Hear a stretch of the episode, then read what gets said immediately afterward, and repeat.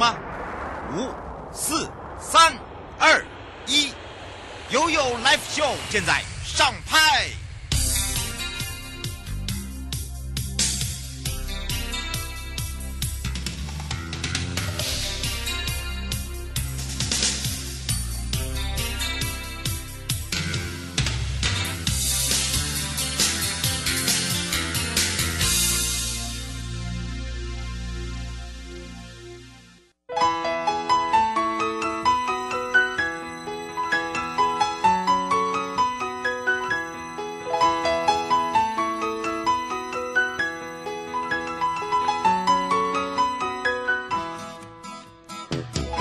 来到了一点零三分了，再度回到了 You Live Show FM 零四点一正声广播电台，陪同大家，我是你的好朋友瑶瑶。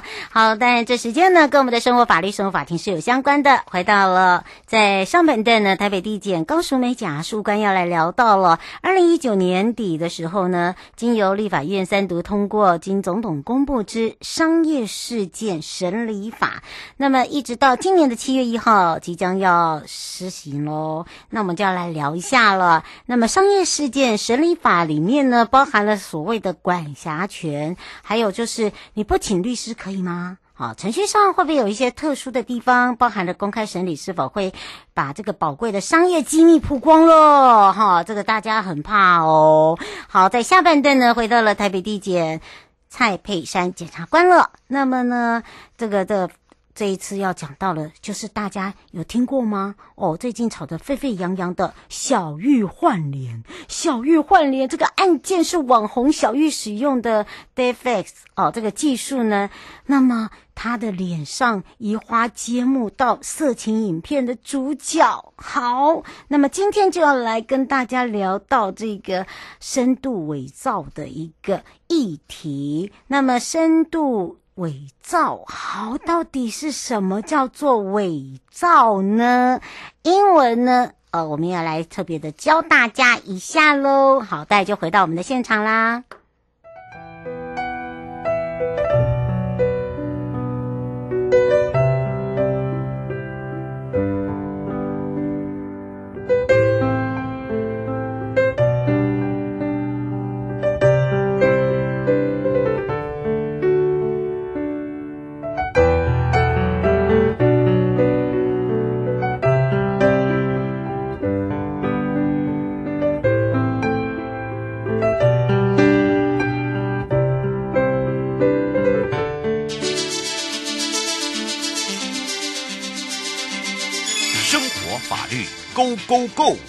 你我生活的好伙伴，我是你的好朋友哦。我是你的好朋友瑶瑶，再度回到了 ufo FM 零四点一正声广播电台，陪同大家来开放零二三七二九二二零。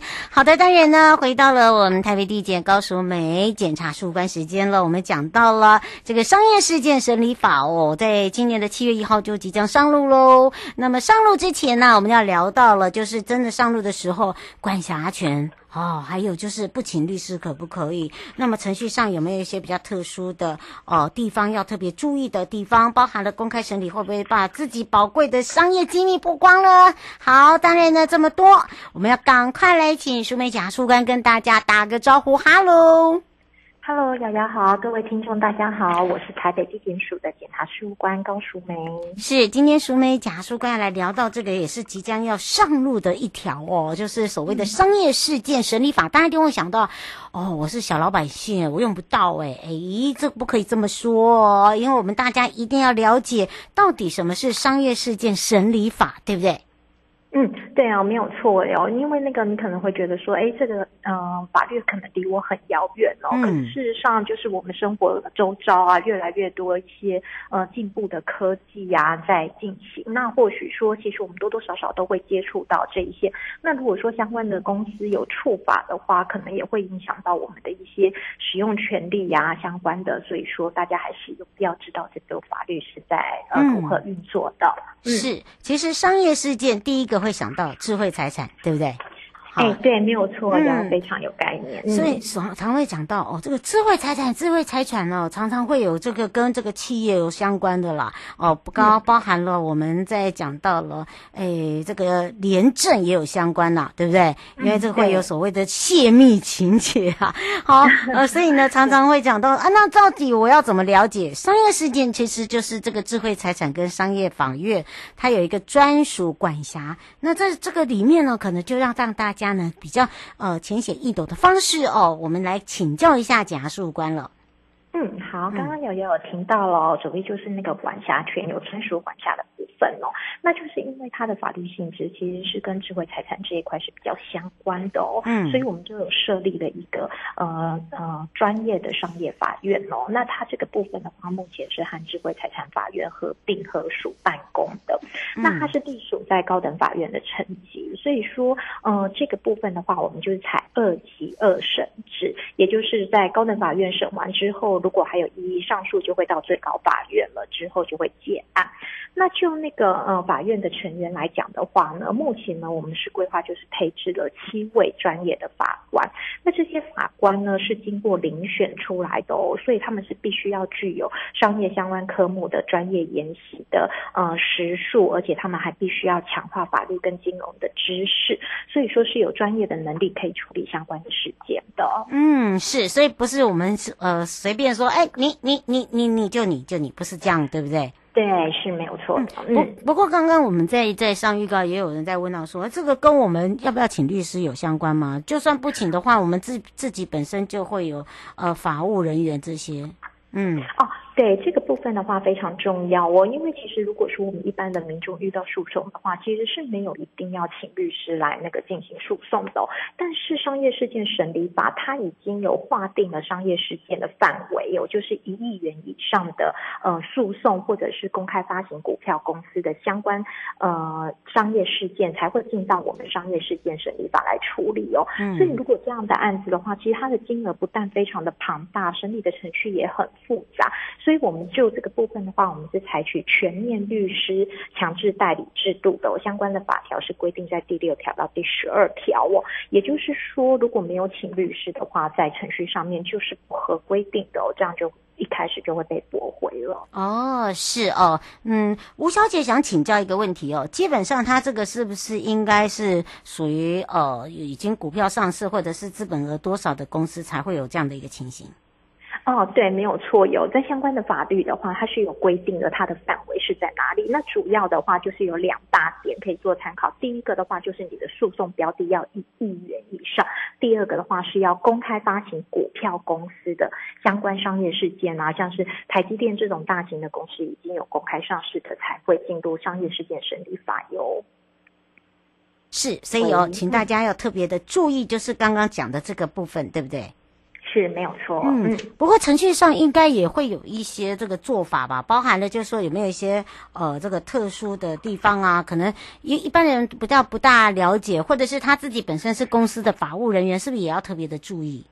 哦，对，没有错，因为这部法律的话，就是针对商业的事件，有做出了许多特殊的规范哦。嗯，那首先的话，因为是现在科技已经越来越发达了，而且这些大公司其实老板都日理万机，不太可能要求他们频繁的往返法院哦，所以我们是一律采取线上起诉哦。啊、也就是说，如果说，嗯、哦，就是说您要提起那个这个诉讼的话，您是可以在线上做进行的哦。然后那个我们会有相关的系统，然后你可以传。送起诉书跟书状，然后只要那个透过那个呃这个方式的话，就可以进行起诉。我就跟以往的一般的传统的起诉是非常的不一样的。哦，所以它是线上是不是？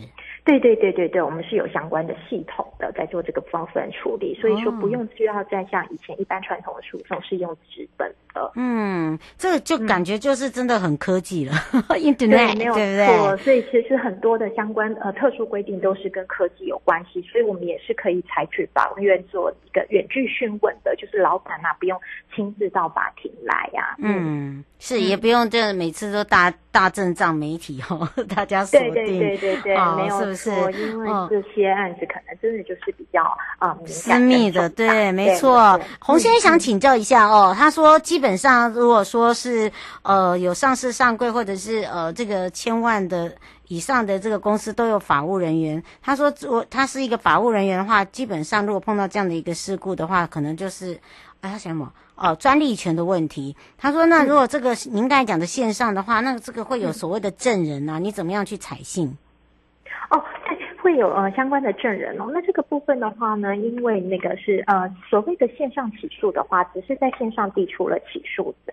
起诉书哦，那刚刚也有讲过，说讯问的话不用呃本人到庭哦，也是有可能会采取线上的呃那个呃就是进行询问的部分。那但是事实上，如果法院认为有需要传唤证人到庭的话呢，我们还是会进行实体的传唤。那证人的部分，除了一般的证人之外哦，那我们在这部分还引入了一个专家证人的制度哦。嗯，嗯，这个部分的话是跟其实是跟以前的鉴定的部分是比较相似的，也就是。是必须要有一些专业人员哦来参与我们的这个诉讼哦。嗯。那这个部分的话，就是说，呃，两造的话，他们是可以自行申请呃个选择，就是顶尖的专家证人来到庭作证哦。比如说，对于一些比较呃专业的领域啊，或者是比较先进的科技啊，这个部分的专呃专业人才的话，是可以被传讯来作为专家证人的哦。然后或者是说，他们也可以用书面的方式来陈述自己的意见。嗯，就不。不像以前，就是还要就是大家发所谓的传票啊，对不对？嗯，浪费那个时间。白先生说，像是不是在时间上审理也会缩短这个时程？呃，缩短时程的部分的话，当然就是我们的目标啦。但是事实上，刚刚就已经有讲过了哦，那个就是说这个的复杂性是很高的，金额又是很庞大的。我们已经借由这些呃，比如说就是呃线上的审理呀、啊，或者是一些呃查询的制度来。尽量缩短时程，但是是不是一定就是必然会达到这个效果的话，可能还是要看之后的运作情况。嗯，是。不过真的啦，如果在公开审理，到底会不会把这个宝贵的商业机密曝光哦？是不是有所谓的保护的部分啦？这真的真的要请教一下贾树官了。哦，对对对，瑶瑶在那个一开始的时候就已经讲过了。嗯、其实商业呃，世界审理法的那个商业的部分哦，其实很多都是涉及了智慧财产权。其实有很多的话都是还没有公开的那些专利呀、啊，或者是一些相关的保护、哦。那如果在诉讼程序中，因为是公开的审理嘛，那就有可能会有那个泄露了我的一些先进制程啊，或者是一些呃即将开发的软对不愿意出示的东西，对啊，对是没有错。那所以说就在。这个法法条里面的话，就有比照智慧财产法的相关的法令哦，有做出了一个秘密保持命令的申请哦。也就是说，嗯，嗯，对，如果说你在审理的过程中哦，认为说有一些资料啊，或者是勘验的东西是会影响到呃营业秘密的，也会涉及到保障公司的那个运作顺利度的话，就可以向法院申请这一个秘密保持。保持命令哦，那所以说针对部分的资料啊，或者是文件啊，或者是制成的话，我们就可以选择不公开。嗯，就是可以让你来勾选啦，哈，就是一开始，因为我们现在都在线上嘛，对不对？嗯，对对对，就可以在线上提出申请。嗯，是。最后我们特别提醒大家的地方，尤其是这个也即将上路了哦，可能这很多的公司也要去开始做准备，尤其是自己又任职在法务人员的部分，我们可能有一些呃这个部分的一个训练啊，或者让让他们了解也是非常重要的。哦，对，没有错，有刚刚有提到了哦，就是说，呃，将呃已经是采取律师强制代理制度嘛，那其实很多大公司里面是设设有法务部门的，嗯、那这些法务的呃人员的话，他可能具有跟他们公司呃，例如说科技背景啊，或者是其他的专利相结合的专业知识哦，是可是他可能没有律师的执照。那其实说，所以我们这部法律的话，它是有采取一个呃，就是强制要调解前置的，也就是说。说呢，在诉讼开始的时候呢，是必须要先进入一个呃双方的调解程序，这时候就可以由两造人马专呃公司里面专业的呃人员啊，来对于对方提出一些质疑，或者是做进行一些协调这样子。那目前呢，法院也有聘请了二十五位，就是有实务经验的企业大佬啊，或者是有专业背景的专家学者来担任调解委员。嗯，所以这个部分的话，就是希望可以在这个制度之下，让那个诉讼可以更运作的更顺利。嗯，是。不过因为这个时间的关系，也要非常谢谢特别地检高淑梅检察事务官哦，让我们大家呢，哎，长知识，法律知识的学到的就是你的，我们就要下次空中见喽。嗯，大家拜拜，拜拜，拜拜。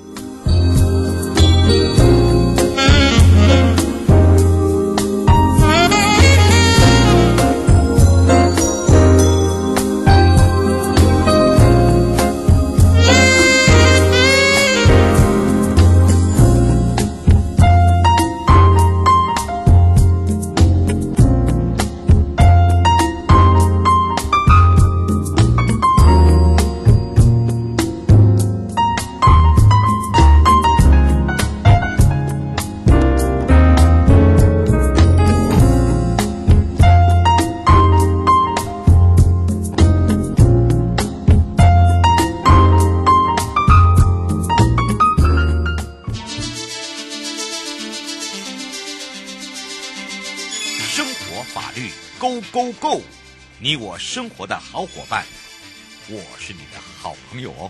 我是你的好朋友瑶瑶，再度回到了 You Live Show FM 零四点一正声广播电台，陪同大家。我们要来开放零二三七二九二零，有任何的问题呢？那么要回到了台北地检署蔡佩珊检察官时间了。那么我们今天要来跟大家聊到就是 Deepfake 哦，Deepfake 这非常可怕，可怕哦。他也是一起要来看看这个数位。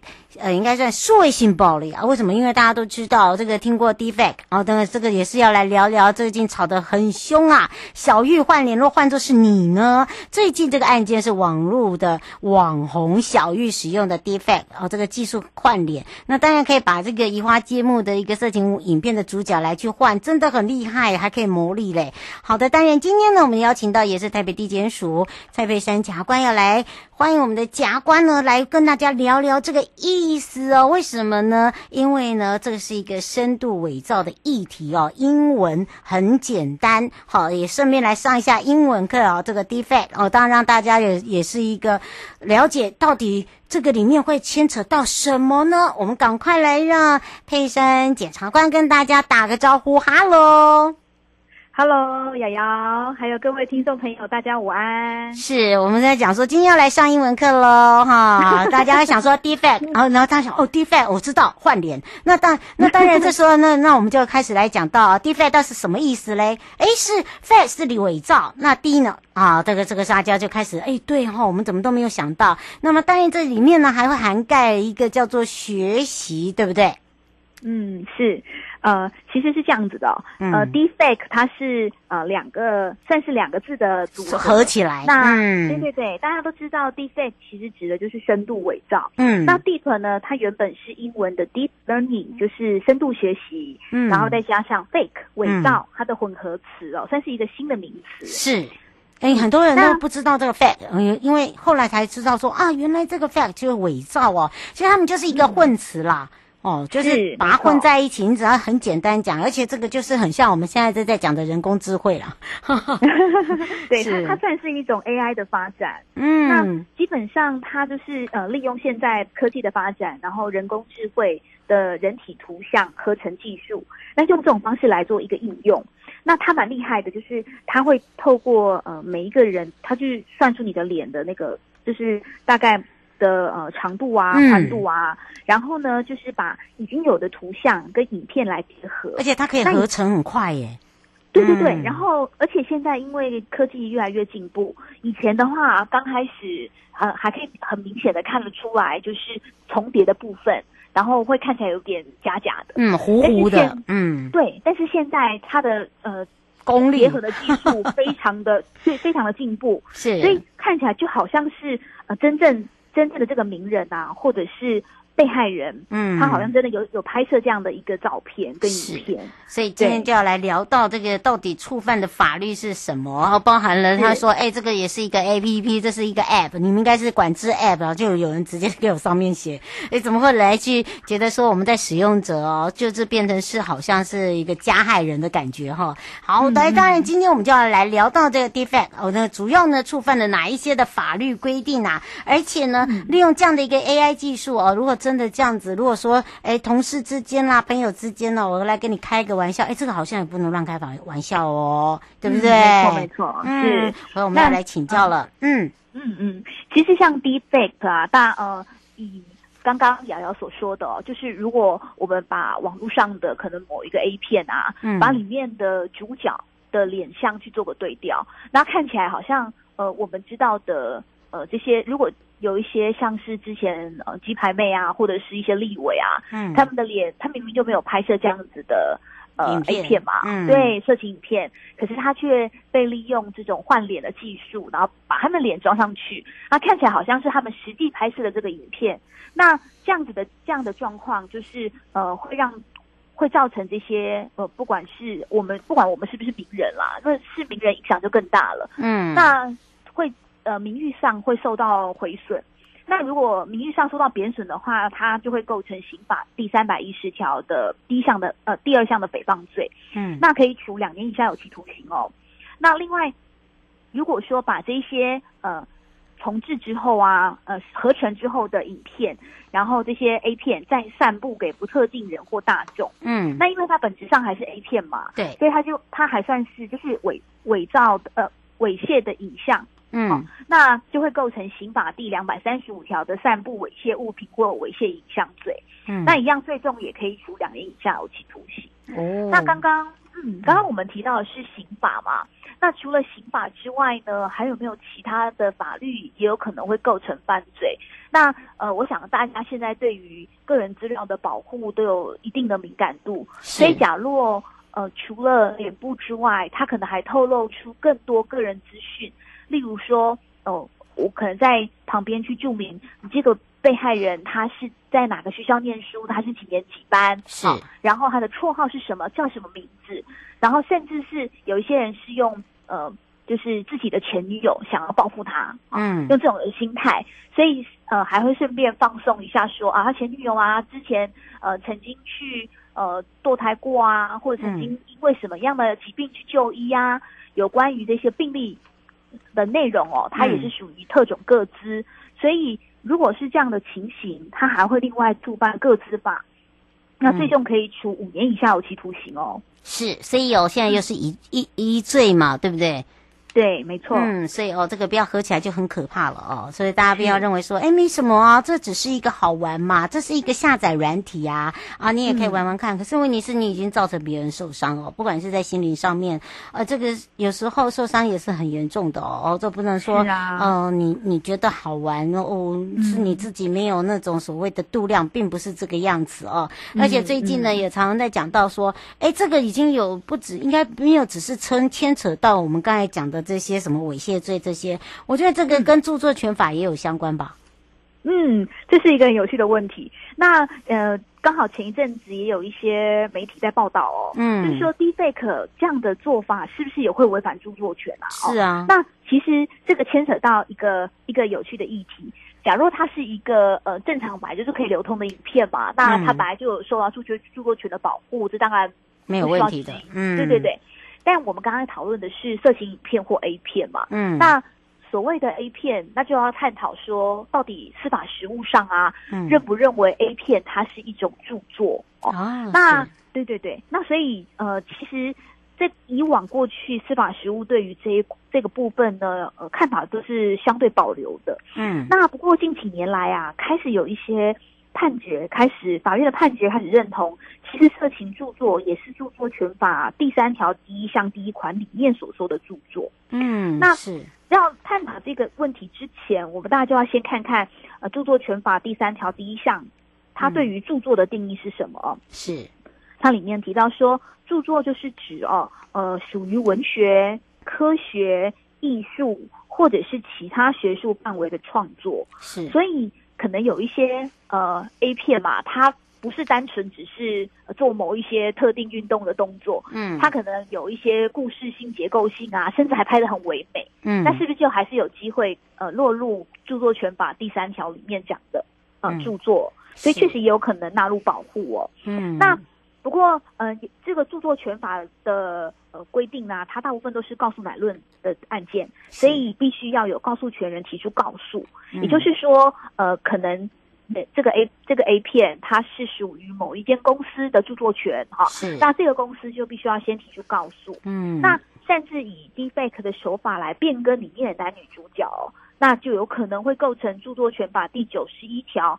擅自以重制的方式侵害他人的著作财产权，嗯、那可以处三年以下有期徒刑，嗯，或科或并科新台币七十五万元以下的罚金。是。那如果是意图销售而擅自重置，例如说，呃，这一次这一次里面嘛，小玉这个集团，它其实里面是靠着。呃，散布这些 A 片来获利，获利对对，对，已经有获利。所以，嗯，没错，所以意图销售而重置，侵害他人著作权，其实还是有可能，有可能也可以有机会，呃，构成就是九十一条的的第二项，他会可以处六个月以上五年以下有期徒刑，还可以并科新台币二十万元以上两百万元以下的罚金。嗯，所以这些罪都没有想象中的轻哦。嗯，是，呃，我们只能接最后一通哦。这是侯小姐问的，嗯、然后可能要请您检察官三十秒告诉她答案了。啊、哦，对，因为她说这呃，如果真的碰到呃这呃这样的一个情形哦，他们该怎么样来去自处？然后她说，因为这已经有变得是对于女性的不尊重权呢。没错，没错。嗯，如果真的遇到这个状况啊，那大家不要惊慌哦。要想，我们现在手机都很方便，对不对？收证。那嗯，对对对，要收证，就是立刻我们用我那个荧幕截图的方式把它拍、哦、翻拍下来存档哦。嗯。然后或者是说，呃，把这些影片给下，就是下载下来。那大家不要觉得说啊，这明明就是我自己被合成的影片，然后看了觉得很辛苦，然后为什么还要把它下载下来？因为这是搜证的过程。嗯。不然就是如果呃一旦。这件事情东窗事发，那那些犯罪者他把一些资料移除，到时候再追就很困难了。嗯，所以就是呃，可以建议大家要下载哪一些，就是把哪些资料给翻拍下来的。例如，如果是在群组里面看到的，那就请在群组群组里面的亲朋好友或者是自己哦，把这个群组里面这个他的昵称，然后张贴者的名称。然后或者是他在网络上使用的匿名啊、ID 呀、啊，他的账号是什么，都要把它嗯拍摄下来。嗯，那再来就是要去留意到上传的张贴时间啊，因为这个未来假设要要提高制作笔录的话，那因为像妨害名誉罪，它是告诉乃论之罪，